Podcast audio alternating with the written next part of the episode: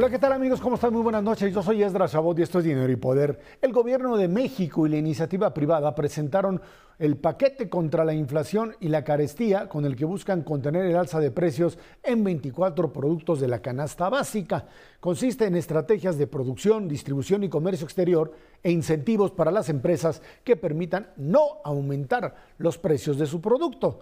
La Secretaría de Hacienda aseguró que se incidirá en un tercio de la inflación y confió en que los resultados empiecen a reflejarse, dicen, en 15 días. Para analizar esta propuesta nos acompaña Gabriel Casillas, economista y jefe para América Latina de Berkeley.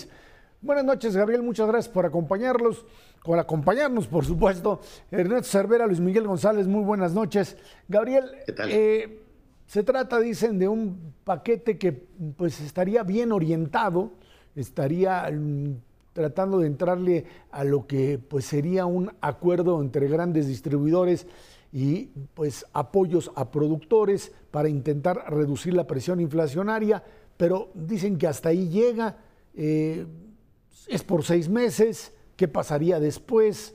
Em, si esto le pega directamente a la inflación o es eh, simplemente un golpe que eh, pues para poder verlo tendríamos que esperar una, una, relativa o una relativa cantidad de tiempo, no lo sé. Esto está siendo discutido todavía cuando pues hay todavía presiones inflacionarias que están siendo mm, cada vez mayores en la economía mexicana. ¿Cómo lo ves? Hola, ¿qué tal? Es Raúl, un gusto estar en tu programa y siempre un gusto verte, Luis Miguel y Ernesto. Eh, bueno, mira, la verdad es que lo podría resumir en tres puntos muy importantes, este, tratando de dar respuesta a lo, a lo que comentas, César. Uno, yo creo que eh, lo más importante de este programa, porque hubo mucho revuelo en los mercados y, entre muchos eh, pues, participantes del sector privado en México y en, el mundo, sobre si iba a ser un control de precios. ¿no? Yo creo que al no ser un control de precios, sino un acuerdo de coordinación, yo creo que eso, eso lo pone en una, eso es muy positivo para empezar. ¿no? Número dos, eh, yo creo que algo muy importante es que es temporal. ¿no? Siempre, siempre estas cosas que luego llegan para quedarse no, no son buenas. Y tres, lo que me parece más interesante es la parte de cómo pusieron junto con estos 24 productos, pusieron obviamente que uno de los acuerdos es que el gobierno va a, este, a continuar con el tema de controlando eh, o suavizando los incrementos de los precios de la gasolina. Eso es lo que realmente va a tener impacto. ¿no? Eso y disminución de tarifas y cuotas eh, arancelarias. Creo que son los dos impactos más importantes, más que esos 24 productos. De hecho, en la gasolina es muy claro, porque la gasolina, por ejemplo, en Estados Unidos, en el primer trimestre, los precios en Estados Unidos crecieron 26% y en México, pues un poquito más de 4% en promedio. Entonces, eh, si vemos esa diferencia de incrementos y lo multiplicamos por el 8%, que es lo que pesan las gasolinas en el índice de precios al consumidor, pues no estaremos hablando de inflaciones de 7,5% en México, estaremos hablando de inflaciones de más de 9%. Entonces yo creo que lo que realmente está teniendo una incidencia, a pesar de que no me encantan a mí los subsidios, es este tema de, bajo las circunstancias en las que estamos, que se esté este, subsidiando la gasolina, máxime que no nada más el efecto directo, sino en México estamos acostumbrados a que cuando los precios de la gasolina suben, suben de manera permanente, no como en otros países que suben y bajan, ¿no? Entonces, en ese sentido, cada vez que los precios de la gasolina suben en México, la mayoría de los agentes económicos se ajustan a eso y hay efectos secundarios. Entonces, no nada más estamos paleando esa parte directa de la inflación, sino se están paleando estos efectos secundarios que son más difíciles de medir. Eso es lo que realmente creo que sí va a incidir en, tener este, la inflación mejor comportada.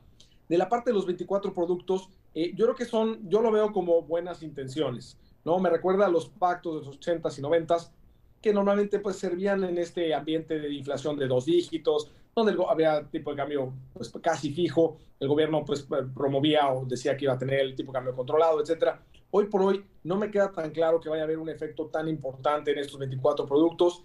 Me parece que al, gobierno, al estar cerca de, las empresas, de, estos, de los distribuidores, de los, de los vendedores, de supermercados, de algunos productores, me parece que eh, en el caso de México, que tenemos varias estructuras pues bastante monopólicas, pues al menos es una llamada de atención como para que no vayan a transferir tanto sus costos al consumidor, ¿no? Este, entonces, me parece más eso que realmente estos 24 productos vayan a ayudar mucho a la inflación. Yo creo que lo importante, insisto, es lo, eh, lo, que se está haciendo con los precios de la gasolina y lo que se está haciendo con tarifas y, y cuotas arancelarias. Creo que eso, eso me parece que sí va a ayudar a la inflación. Eh, Eh, Gabriel, ¿no les preocupa el, impacto que esto pueda tener sobre el déficit del sector público? La verdad es que todo tiene un costo. Y sí, tener una inflación más baja que la de Estados Unidos en el primer trimestre no necesariamente implica que todo vaya a ser miel sobre hojuelas hacia adelante cuando tengas que resarcir un déficit del sector público que a lo mejor va a estar mucho más cerca del 5 o arribita del 5% que del 3%. ¿Y qué implicaciones puede tener? Claro, qué, bueno que hace, que pones ese, ese tema en la mesa, Ernesto. Me parece sumamente relevante. Yo creo que, mira, lo bueno es que eh, la gasolina, los precios de la gasolina no se van a congelar, sino se les va a permitir cierto desliz, ¿no? Entonces, por ese lado, no, no, no nada más es, es como que se congela.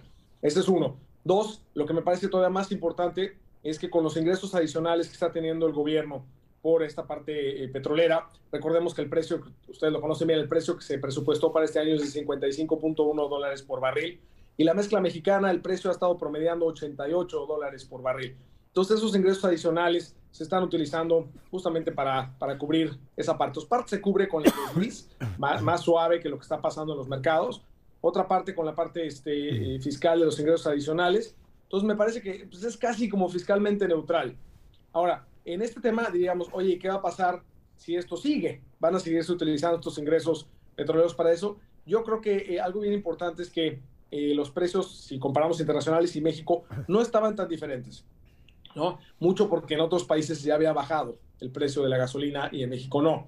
Entonces tampoco estamos tan, tan distantes. O sea, me parece que sí es una buena estrategia, sobre todo por ser temporal y porque se están utilizando estos recursos fiscales con todo lo que implica, ¿no? Implica que hay un costo de oportunidad, estos recursos fiscales se pueden estar usando para otras cosas, etcétera, pero por el momento, bajo las circunstancias en las que estamos, no me parece una mala idea y creo que por el momento es fiscalmente neutral. Luis Miguel. Eh, Gabriel, me, me, parece que ayer en, el, en los discursos, en el propio anuncio del programa, hay un reconocimiento de que la inseguridad es inflacionaria, de que la ineficiencia de las aduanas son inflacionarias y tengo la impresión que lo anunciado no basta para tener certeza de que se va a resolver. No hemos podido con la inseguridad, no en este gobierno, llevamos un buen rato, y el tema de la ineficiencia del despacho de mercancías en aduanas, ahí está.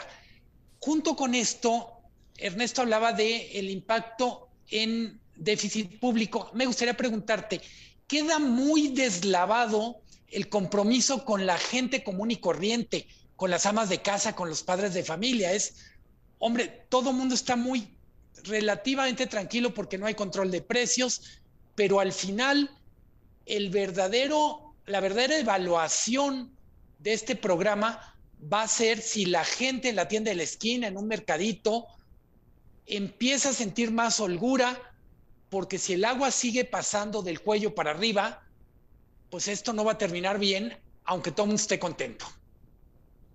No, totalmente de acuerdo, Luis Miguel. Y mira, la verdad, la parte de seguridad, pues eh, ya vemos, a nuestro presidente le gusta cumplir con sus promesas y las ha cumplido prácticamente casi todas y pues en, la estrategia, digo, en lo personal no soy especialista, pero no me parece que, sea la mejor. Entonces no veo, no veo mejoría en la parte de seguridad, no veo un esfuerzo adicional. En la parte de aduanas, me parece que la, el deterioro en, en, cómo se ha, en cómo se maneja, el, digamos, la eficiencia del despacho y todo, no empezó en esta administración, empezó desde la administración anterior, se empezaron a poner muchos trámites, etcétera, eh, y bueno, el, el, tema es que no, se ha, no ha mejorado, ¿no? Inclusive en algunos temas e, en esta transición del cambio de la gente que estaba tradicionalmente en haciendas al ejército mexicano, pues también en esa transición ha habido un poquito todavía más de, lentitud y, menos optimización en este manejo. Ahora, si se, va a poner atención en eso y se va a hacer algo, pues normalmente, eh, bueno, a este gobierno le ha gustado mucho hacer uso de las Fuerzas Armadas para este tipo de cosas. Normalmente, pues son muy pragmáticos y, obedecen órdenes. Entonces, en esa parte yo sí estaría optimista en que a lo mejor sí podemos ver una mejoría en, esa parte, en esa optimización del despacho de mercancías por parte de aduanas. Entonces, en eso sí estaría eh, pues eh, moderadamente optimista.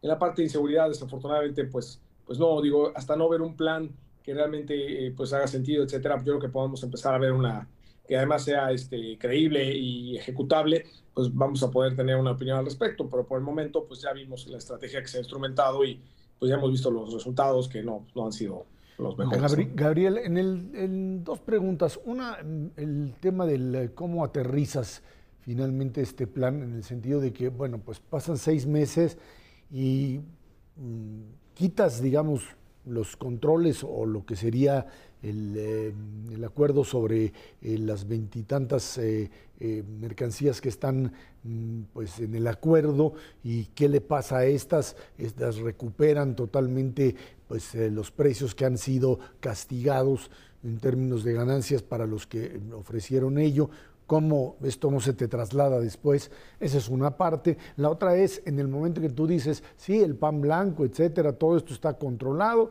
y el resto de las eh, mercancías que están a los lados pueden eh, levantarse todavía más con inflación. O sea, eh, esta idea de meterle mano al mercado cuando no hay un pacto o un acuerdo generalizado, pues te puede distorsionar una buena parte de la estructura de ventas no sé qué tanto esto pues, eh, te haga que pues, puedas tener sí un, una línea controlada de inflación, un espacio, una cantidad de productos y el resto se te dispare. Sí, es una observación muy buena y si hubiera un verdadero control de precios, creo que sí verías esa distorsión de manera muy significativa.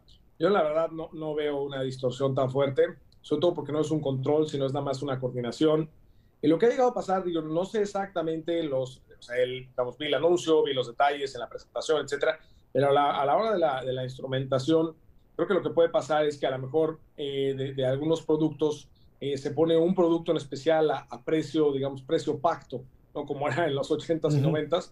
Eh, no me queda tan claro que vaya a ser de muy buena calidad, no me queda tan claro si va a haber muchos, ¿no?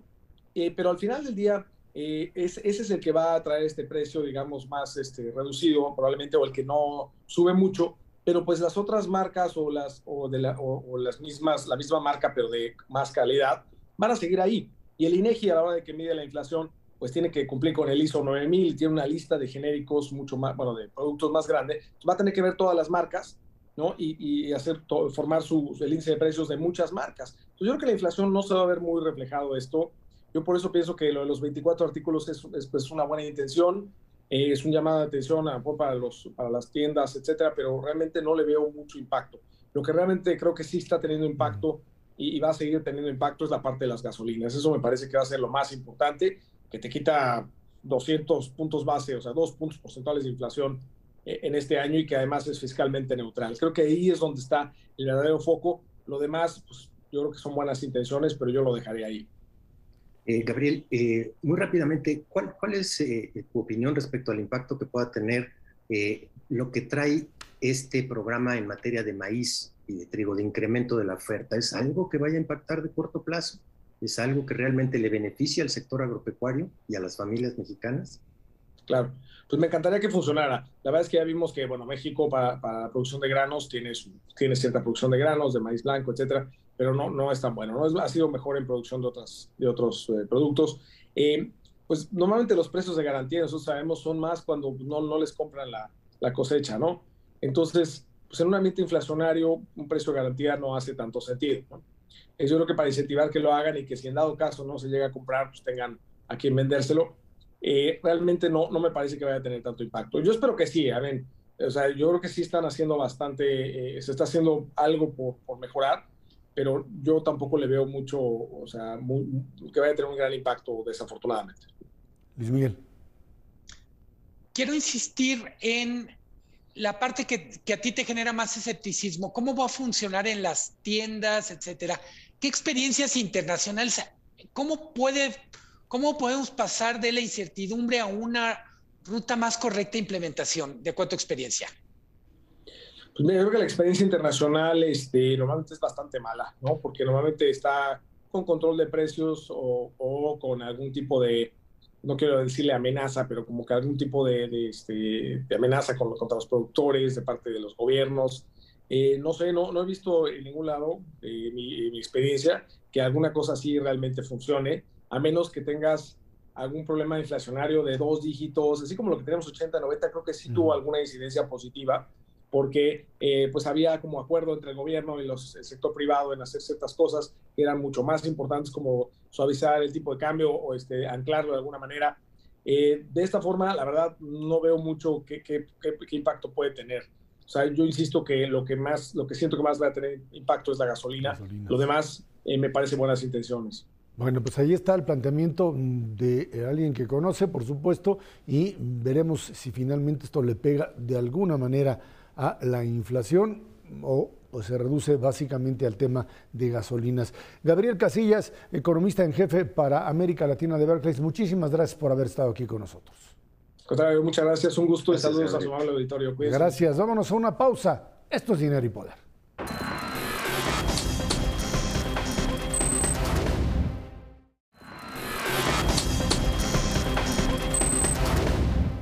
Después de la llamada entre los presidentes de México, Andrés Manuel López Obrador, y de los Estados Unidos, Joe Biden, el canciller Marcelo Ebrard visitó Washington, en donde se reunió con los secretarios de Seguridad y de Estado de la Unión Americana en el marco de la desaparición del título 42 que impide la llegada de migrantes a los Estados Unidos por los riesgos de la pandemia COVID-19. Ebrard, Mallorcas y Blinken hablaron sobre el tema de migración el canciller dijo que sin inversión en Centroamérica para crear empleo será difícil lograr una reducción en los flujos migratorios. También a petición de López Obrador pidió que no se excluyera a ningún país de la Cumbre de las Américas, como lo anunció el gobierno de Biden respecto a Cuba, Nicaragua y Venezuela. Ahí están pues, los puntos de esta reunión. Hay quien opina que pues, se trata básicamente del famoso acuerdo migratorio, o sea, tú México, por favor, no me andes mandando migrantes o dejándolos pasar, me los detienes porque pues, así lo hiciste con Trump y luego ya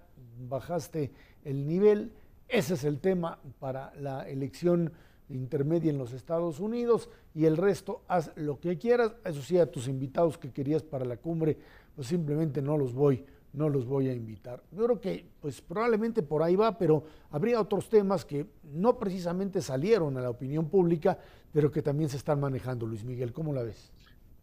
Eh, cuando se junta Ebrard con las autoridades de Estados Unidos, quisiéramos que haya más temas, que sean temas más jugosos, más, yo diría, más ricos para México, pero en la práctica estamos en esta dinámica donde para Estados Unidos migración es uno, dos y tres en sus prioridades. El enfoque de Estados Unidos es totalmente de seguridad. Creo que México tiene razón cuando dice hay que pensar en un programa de desarrollo económico para Centroamérica que reduzcan los incentivos para que la gente salga de su país de origen. El problema, pienso, es entre el corto, el mediano y el largo plazo de corto plazo Estados Unidos no se puede dar el lujo de decir, apuesto por el desarrollo económico de Centroamérica y en cinco o diez años voy a ver los frutos. Eh, me parece que estamos hablando del mismo tema, son dos enfoques y decías bien en tu pregunta, Ezra, queda en el aire esto de si el gobierno demócrata tarde o temprano le va a reprochar a México que con Trump fue más amigable de lo que está haciendo con ellos y si no más amigable, más eficiente en la contención de este flujo migratorio. Ernesto. Eh, la verdad es que si bien una parte importante del flujo migratorio a Estados Unidos viene de Centroamérica, la verdad es que de México, la migración mexicana hacia los Estados Unidos sigue siendo enorme y mucho mayor que la que viene de Centroamérica. Eh, esto se ha destapado durante los últimos tres años. La verdad es que la migración mexicana hacia los Estados Unidos se había detenido de una u otra forma. Eh, y, en ese contexto, Esra, hablar solamente del programa de desarrollo de Centroamérica financiado en, su mayoría por Estados Unidos, pero en algo por México, parece insuficiente, parece insuficiente para lo que está pidiendo en estos momentos Estados Unidos y especialmente los demócratas. Coincido, la verdad es que sí es el tema más importante hoy por hoy para Biden y las elecciones que tiene próximamente. Ah, hay que recordarle al auditorio que no solamente es la elección eh, de Estados Unidos presidencial, también hay elecciones en 32 entidades federativas de los Estados Unidos. Y esas elecciones son también realmente muy importantes para los demócratas. Y el tema te garantizo, en la mayor parte de esas 32 entidades, de 32 estados, es migración.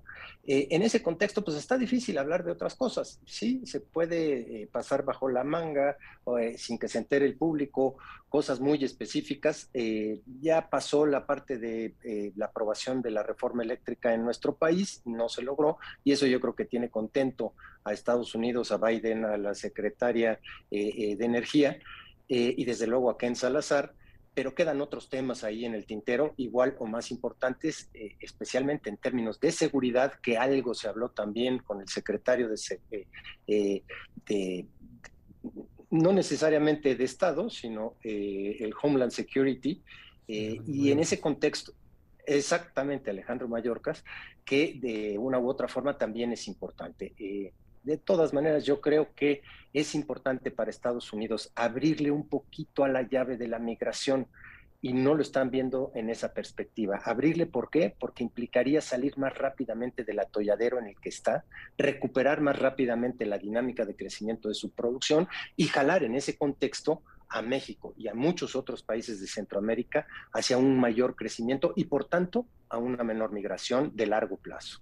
A ver, yo lo que diría es que, pues más allá del tema migratorio y electoral, eh, y que bueno, Estados Unidos tiene hoy como prioridad el tema Rusia, Ucrania y otros elementos, en el caso de México hay otros elementos que están dando la vuelta en la prensa norteamericana, en los medios eh, electrónicos o en las redes con respecto a México. Eh, los temas de seguridad eh, como tal, el tema narcotráfico, por supuesto, el tema de derechos humanos, eh, de la peligrosidad de, eh, lo que, de lo que representa, digamos, esta falta de autoridad en, en el país, las distintas reformas, si son finalmente aceptables o no. Dices reforma energética, pero pasa una eléctrica que no les gusta mucho. Y me dice, eso no les importa en este momento, lo mandan a un segundo plano. Hoy en ese sentido, pues eh, les importa únicamente el tema migratorio. Eh, yo un poco pienso que si están los norteamericanos pensando en un modelo regional México, Estados Unidos, Canadá, estarían pensando en que pues, México desentona de este nuevo bloque que tienen por lo menos Canadá y Estados Unidos, y en donde de repente México, pues no solamente les pide que vayan mm, o que inviten a la Cumbre de las Américas a Cuba, Venezuela y Nicaragua, sino que además el presidente de la República hace una visita eh, por eh, Centroamérica y Cuba, y en donde pues eh, yo entiendo que el tema de Centroamérica es, es importante meterle dinero a Centroamérica así porque así, no creo que vaya a resolver el problema de migración, pero en todo caso eh, entendería que la problemática de México vista desde Estados Unidos no se queda solamente en lo migratorio. Eh, totalmente, y yo pensaría pocos roles tan complicados como el del canciller Ebrard cuando tienes este tema migratorio gigantesco, pero tiene tiene que dar explicaciones sobre la posición de México frente a Rusia en un contexto de guerra de invasión a Ucrania, donde tiene que dar explicaciones sobre asuntos de seguridad que afectan, por ejemplo, o pueden afectar a turistas de Estados Unidos.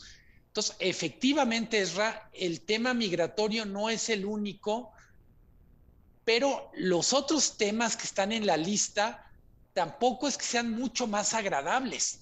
Por momentos parecería que con todo lo incómodo que es esta agenda de migración, es un tema en el que cada quien ya encontró su lugar en la conversación, su lugar en la mesa, y que en los otros temas, pues más vale no rascarle. Por momentos, escuchando toda esta cuestión de invitar a Cuba, Venezuela, Nicaragua, se me antojaba que era como un distractor para no tener que hablar del elefante en el cuarto, que es la ambigüedad frente a Rusia en un contexto donde nuestro principal socio comercial, pues prácticamente está declarando una, una guerra virtual y cada vez más real. Yo añadiría que, pues un poco para el secretario de Estado de Estados Unidos, eh, que le vengan a decir que va a haber una gira por Centroamérica, pues le da lo mismo. La verdad es que, la, como ha dicho nuestro gobierno federal, va a una gira de reconocimiento de cuáles son sus necesidades, híjole, la sabemos y la sabemos de sobra. Eh, tienen una complejidad económica importante, también, igual que México, tienen una lucha contra el crimen organizado importantísima. Y yo te diría, Esra, no hay mucho más. O sea, desde el principio de esta administración está puesta sobre la mesa qué es lo que México va a hacer. Eh, irles a contar que vamos a ir a Centroamérica, pues un poco les da lo mismo. Eh, y, me temo que es un argumento político que pues difícilmente lo van, pues se lo van a pasar. Eh, no porque vayamos a Centroamérica van a invitar a Cuba y a Venezuela y a Nicaragua, eh, no porque vayamos a Centroamérica se va a arreglar de golpe y porrazo. Esta percepción de que la inversión eh, pues es poco rentable hoy por hoy en nuestro país, dada la incertidumbre que hay en torno al trato que se le está dando a los inversionistas, y no por ir a visitar a Centroamérica van a cambiar el discurso de que lo más importante hoy por hoy es la migración. Sí, a lo mejor en el largo plazo, como lo dice Serra, se pueden mejorar algunas cosas, pero por lo demás lo veo bastante complejo. Bueno, pues ahí está. Yo creo que uno de los elementos importantes en todo caso es pensar que Estados Unidos frente al gobierno mexicano lo que, lo que quiere básicamente es mantener un statu quo y mandar el mensaje que, bueno, pues aquí se está hablando con un lenguaje que pues, es un lenguaje de eh, amigos, por lo menos no son amenazas, como se hacían anteriormente, o imposiciones de eh, amenazas de imposiciones arancelarias que sí estaban pues abiertamente poniendo en riesgo la propia estabilidad económica. Lo que eh, uno siempre pone como interrogante es pensar si eh, desde el lado de los Estados Unidos, esto es suficiente como para eh, hacer de México el socio comercial, que es de una u otra manera, lo es eh, a partir de lo que se compra y lo que se vende a los Estados Unidos, pero creo que en términos de política exterior y de concepción de lo que tiene que ser el mundo como proyecto todavía de una superpotencia, creo que estamos todavía muy, muy lejos de lo que eh, los Estados Unidos plantea o Estados Unidos-Canadá como proyecto regional frente a lo que el gobierno mexicano pues, sigue planteando como pues, esta especie todavía del modelo nacionalista mexicano más pegado a América Latina que al bloque como tal. Vámonos a una pausa y de regreso platicamos precisamente sobre pues, cuestiones de la economía mexicana y cómo la ven los especialistas. Una pausa Regresamos a Dinero y Poder.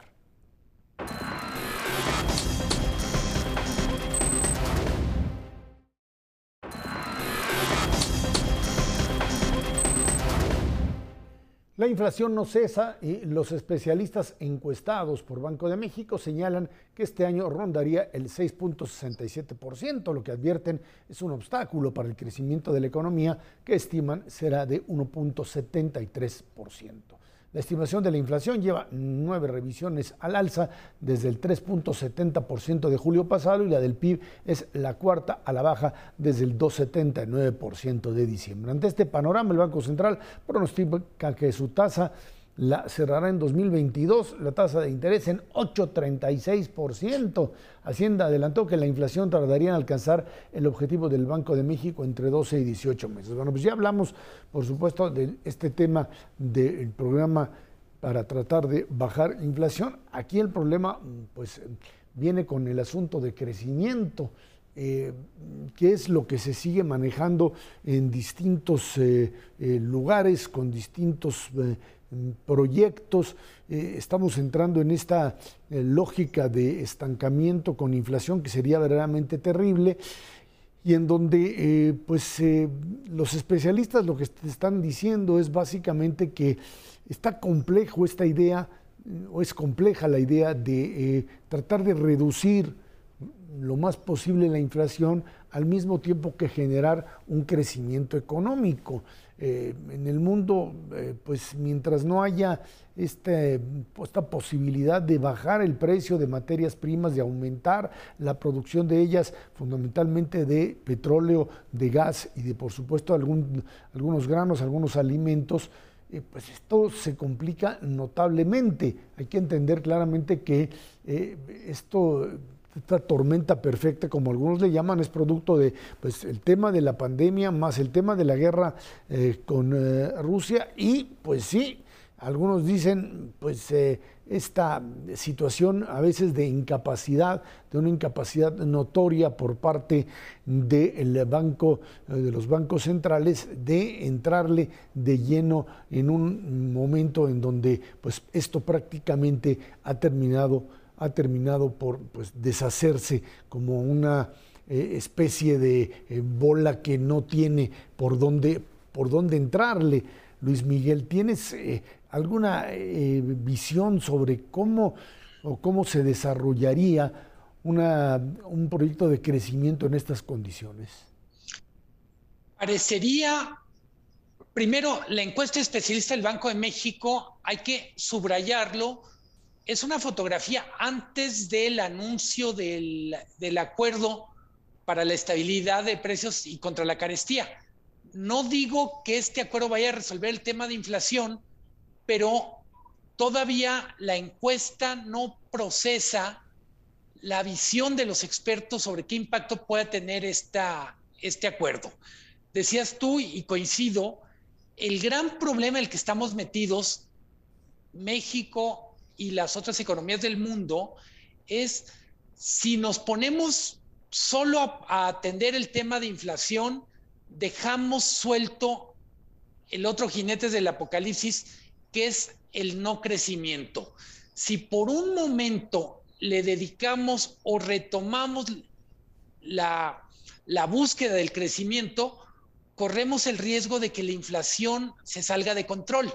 Ese es el peligro de la estagflación. A los factores que mencionaba Serra, hay que poner en el radar cada vez más lo que está pasando en China. El, el encierro para tratar de contener el COVID está empezando a generar disrupciones de cadenas de valor en China y eso significará más pronto que tarde problemas para el funcionamiento de algunas industrias que siguen dependiendo de los insumos que vienen de China. Creo que mucho de lo que estamos viendo en este momento en la economía, en los planes del gobierno, me refiero al gobierno mexicano, pero también de otros gobiernos, es que la visibilidad no puede ir más allá de un trimestre. Lo que se puede tomar como decisiones buenas para la inflación, para el crecimiento, tendrán que ser revisadas en periodos muy cortos, en ciclos muy cortos, porque el entorno está cambiando brutalmente. Una buena manera de poner en perspectiva lo rápido que está cambiando el cambio, el, el mundo, la dinámica de cambios, es decir, en enero dábamos por hecho que le estábamos diciendo adiós al COVID, que era una cuestión de días. Por supuesto, eh, teníamos fuera del radar que la tensión entre Rusia y Ucrania iba a terminar tan mal. Ahora tenemos China con COVID, tenemos Rusia, Ucrania, y la pregunta, y no le quiero hacer al Nostradamus, es cuáles temas se van a agregar a la conversación en el segundo trimestre de mayo en adelante. Estaríamos eh, pensando, Luis Miguel, de algo bastante más complicado, que sería el hecho de que eh, políticas internas no mueven mucho, ya lo platicamos con el tema de proyectos de control de inflación, todo el mundo está diciendo, más allá del crecimiento, aquí lo que importa es bajar inflación porque se nos puede ir de las manos. Eh, y en esa lógica, eh, parecería que los próximos eh, trimestres estarían dedicados básicamente a eso. esta idea de la recesión, escuchaba por ahí a la secretaria del Tesoro norteamericano, Janet Yellen, decir, bueno, pues ojalá y sea un aterrizaje eh, suave y que podamos seguir creciendo eh, un poco durante este año, pero lo clave, la clave, la clave es bajar inflación a cualquier costo. El problema es si después de dos años de eh, parálisis por la propia pandemia, entrar en una dinámica de que sí, hay que bajar inflación porque ahí le pegas pues, básicamente a los sectores más desfavorecidos, te puede generar eh, cierto también un, descontento social por parte de un sector empleo que se viene recuperando, pero que en una de esas pues se queda también a la deriva, Luis Miguel, porque esta idea de no crecimiento termina finalmente por impulsar una realidad como esta. Esto, esto me parece que sería eh, uno de los principales problemas que tendríamos que enfrentar en el, en el, en el corto plazo. ¿Sí? Totalmente. Y para abrir campo a, Ernesto de manera muy breve, cuando decimos en todo el mundo se está sufriendo esta inflación, hay que recordar, hay países que están entrando en esta dinámica de poco crecimiento y mucha inflación, pero traen niveles ya de economía superiores a los que tenían al empezar la pandemia. No es el caso de México. México está 4%, 4 puntos porcentuales abajo de lo que tenía antes de que empezara la pandemia. Entonces, para México decir no crecer significa resignarse a estar más pequeña en como economía, tener un pastel más pequeño a repartir que el que teníamos a finales de 2018. Ese es un problema serio. Así es, ahí está Ernesto, inflación, crecimiento, el gran dilema en México, difícil de manejar y sería, pues ahora sí que el elefante dentro de la economía mexicana en donde pues o apostamos a uno o apostamos a otro, pero que en los dos casos estamos frente a algo que terminará por afectar seriamente el nivel de vida de la mayoría. Es, es prácticamente un hecho que vamos a terminar esta administración, por lo menos durante estos seis años, con una tasa de crecimiento cero del Producto Interno Bruto per cápita. Probablemente estemos hacia el 2023 recuperando el nivel que teníamos en el 2018 eh, pero la verdad es que después de la caída brutal de más de 8% durante la pandemia, la recuperación incipiente, como decía hace un momento Luis Miguel, en el 2021, eh, pues las cifras para el 2022 pueden ser terribles. Podemos crecer, no como dicen la mayoría de los especialistas, alrededor de 1.5%, sino prácticamente 0% otra vez si Estados Unidos entra en recesión. Y ese es el enorme peligro que tenemos hoy por hoy para los próximos 12 meses, segundo semestre del 2022 y primer semestre del 2023, Erra, porque eh, la verdad es que si se le pasa la manita en términos de aumento de la tasa de interés a la Reserva Federal, puede ocasionar pues un impacto muy importante en el consumo privado y en la inversión privada de los Estados Unidos. Y sin crecimiento de Estados Unidos, Esra, créeme que sí vamos a tener un problema brutalmente serio en México para el crecimiento global. Depender solamente de nuestro sector servicios, pues como era antes del Tratado de Libre Comercio, es eh, eh, sin duda alguna una apuesta que yo te diría, eh, pues puede ser muy riesgosa eh, tal vez nuestro sector turístico pueda recuperarse, pero no con los niveles de, violencia que tenemos, no con los niveles pues, de saturación del crimen organizado y no con las recomendaciones que está viendo en Estados Unidos y en Europa de no viaje a México mientras no tengan controlado. Ya no es por el COVID, es por la inseguridad. En ese contexto, Esra, mi mayor preocupación sería en estos momentos entrar en una tesitura de muy bajo crecimiento por lo que sucede en los Estados Unidos. Y precisamente desaprovechar una oportunidad gloriosa que le hemos seguido teniendo durante los últimos dos años. Todas las restricciones que le puso Trump a China siguen hoy vigentes, Biden no las ha quitado. Y México sigue desaprovechando por tener este desconcierto con la iniciativa privada nacional y extranjera, por no brindarles la seguridad que pues hay en muchísimas otras regiones del mundo para que crezca y florezca la inversión, eh, pues una confrontación innecesaria y desde luego una incapacidad brutal para aprovechar esta oportunidad. Esta oportunidad para consolidarnos ahora sí, junto con el binomio de Canadá y Estados Unidos, como la región más productiva del mundo. Hoy por hoy no lo somos, o si la somos, es Estados Unidos y Canadá, y de pasadita México, pero se puede acabar muy rápidamente esa oportunidad. Vámonos a una pausa y de regreso platicamos precisamente la decisión que tomó el día de ayer la Reserva Federal de subirle solo 50 puntos base, 0.5% a su tasa de referencia. Pensaban en el punto 75, lo festejaron ayer los mercados, pero el día de hoy ya se dieron cuenta que esto, pues sí, finalmente conduce a una parálisis mucho mayor. Los mercados que simplemente parece que no entienden o no saben qué hacer con estas, este lenguaje, dicen cada vez más claro, de la Reserva Federal. Vamos a dar una pausa. Esto es Dinero y Poder.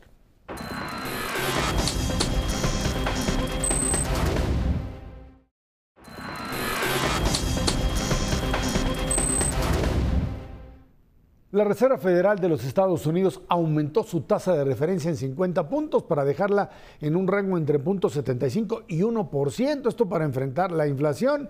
El tema, por supuesto, de hoy. Analistas prevén que este año la Fed aumente la tasa hasta el 2.5% debido también a la guerra en Ucrania y pues el encarecimiento de gasolinas, alimentos y materias primas. La inflación en Estados Unidos alcanzó 8.5% en marzo, su nivel más alto en 40 años. Bueno, pues hemos hablado de distintas eh, expresiones o consecuencias de la inflación. El día de ayer finalmente le meten los 50 puntos base. El terror era que se fueran a punto 75 Jeremy Powell, el presidente de la Reserva Federal Norteamericana, además tiene que salir a decir, miren, que les quede claro, no se apaniquen, son 50 puntos base en esta y van a ser otros 50 el próximo mes y otros 50 en la siguiente reunión. Nada de punto 75. Y bueno, parece que esto despeja a todos eh, el terror de un proceso de estancamiento con inflación y lo festejan los mercados y la fiesta se acabó hoy. Cuando de repente dijeron, pues sí, pero esto es suficiente como para paralizar la economía y otra vez los mercados para abajo. Parece que la Reserva Federal como que pues se equivocó en el, se equivocó, perdón, en el timing, en el tiempo simple y sencillamente no tuvieron la capacidad de entender, uno, lo que les habían venido diciendo, entre otros Larry Summers, de que la inflación pues no era transitoria, sino que había llegado para quedarse, y dos, que ahora estamos en un problema gravísimo frente a un crecimiento, un alza de precios, problema mundial, y que pues con el alza en las tasas de interés que no tienen otro mecanismo, pues se va a volver a paralizar la economía que había empezado a crecer, Luis Miguel. Eh, el mensaje de ayer de Powell es muy interesante y tengo la impresión que nos refleja muy bien cómo están funcionando los mercados. La misma, el mismo mensaje ayer los tranquilizó y hoy los asusta, como nos pasa y ves con la comida recién, recién digerida, nos cae bien y luego nos va muy mal. Tengo la, tengo la impresión que el mensaje de Powell tiene un componente interesante y es, quiero darle certidumbre y junto con eso no hay pretextos. No necesito que otros entren al combate a la inflación porque esta es mi bronca. Parte del asunto no es despejar las próximas dos movimientos de tasas de 50 puntos base, medio punto porcentual, sino lo que vendrá después. Y solo por abrir un poco la cancha o, el periscopio, decir, la Reserva Federal nos importa porque es el banco central del mundo. ¿Qué van a hacer los otros bancos centrales? ¿Qué va a pasar con el tipo de cambio del peso frente al dólar? Por lo pronto está muy bien portadito, muy quieto pero no ha habido momento de alza de tasas de interés en Estados Unidos continuas, fuertes, que no tenga un impacto en el valor de nuestra moneda. Entonces, para los que nos están escuchando, que por momentos dicen, hombre, ¿por qué le dedican un bloque a la Reserva Federal de Estados Unidos? Pues porque más vale entender que lo que pase allá va a tener repercusiones aquí y la repercusión más clara es tipo de cambio. Aguas con esa relación. Bueno, ahí está, ¿no? La semana que entra, 50 puntos base para el uh, aumento en el, tipo de interés de Banco de México, en la reunión de Banco de México. No tienen otra por donde moverse, a menos que quieran que la fuga de capitales pues adquiera características más peligrosas, Ernesto. Sí, no, vamos, no te puedes aislar de este movimiento. Eh, y, y en ese contexto, pues México tampoco puede cerrar los ojos a lo que está sucediendo en Estados Unidos y en otras partes del mundo. El elemento más importante es saber efectivamente que esta inflación es permanente si no la combates, no es transitoria. Si hay ciertos problemas de oferta, especialmente vinculados después de la pandemia y junto con la guerra, en, esta parte de oferta que tiene que ver con logística, que tiene que ver con los famosos chips, que tiene que ver con una serie de factores que estorban la producción y eso generó escasez relativa en muchas partes del mundo. Pero tarde que temprano se va a solucionar. Y mucha gente estaba esperanzada de que esto se iba a solucionar alrededor del el primer trimestre de este 2022 la verdad es que la guerra vino a interrumpir y le metió no solamente una problemática muy seria en términos del precio de los energéticos, sino también de todos los precios de los commodities, especialmente los agroindustriales, por el peso relativo que tienen en la oferta, nuevamente, Rusia y Ucrania. Yo te diría, una vez asentado esta idea de que es un fenómeno permanente, en tanto no se quiten los desbalances acumulados, no durante un año, no de la pandemia para acá, es los desbalances se vienen acumulando en el mundo entero desde la crisis del 2008-2009. Empezaron con los enormes déficits fiscales en muchísimas partes del mundo, continuaron con una política de tasas de interés muy cercana a cero eh, durante prácticamente 10 años, y luego vinieron, Esra, pues ahora sí que derroches en términos de apoyos y subsidios a familias y a empresas. Y en ese contexto todavía no se quita la liquidez que está ahí desde hace un buen rato. Los aumentos en las tasas de interés, y yo creo que así reaccionan los mercados, creo que van a ser insuficientes para que efectivamente se drene esta liquidez a nivel internacional, no con una mayor inflación, sino con una menor capacidad adquisitiva de empresas y de familias, menor inversión y menor consumo. Estos son factores de demanda que a final de cuentas son importantísimos tener y que no solamente se va a controlar por la vía de aumentos en la tasa de interés. Y esa especulación, ahí nos estamos encontrando todos ahorita. ¿Qué tanto le subo a la tasa de interés para que se baje el consumo y la inversión sin afectar tanto el crecimiento?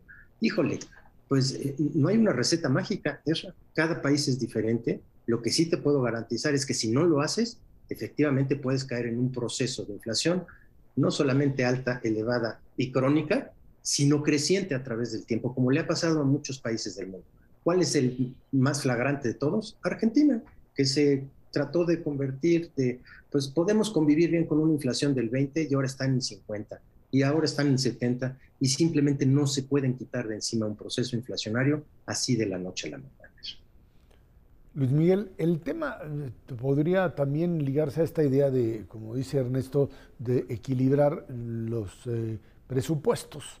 En Estados Unidos se dice se va a absorber la famosa hoja de balance del eh, Banco de la Reserva Federal, porque bueno, pues en aumentos tan fuertes como estos, terminaría así empezando a, pues, a chupar parte de todo este dinero normalmente lo que los demócratas han hecho es arreglar los excesos de gasto de los republicanos. Es cierto, también los demócratas finalmente en algún momento tuvieron que soltar el dinero, fundamentalmente en, la, en este año de la administración Biden por efectos de la pandemia. Pero aquí el eh, argumento es muy claro. Eh, las tasas están subiendo en todo el mundo y el que se vuelve a beneficiar es el dólar. La fortaleza del billete verde es enorme. La libra esterlina ha caído hoy alrededor de un 4 o 5%, el euro casi está a la par del dólar. Un, otra vez regresar a un superdólar también terminaría afectando fuertemente economías y la propia economía norteamericana.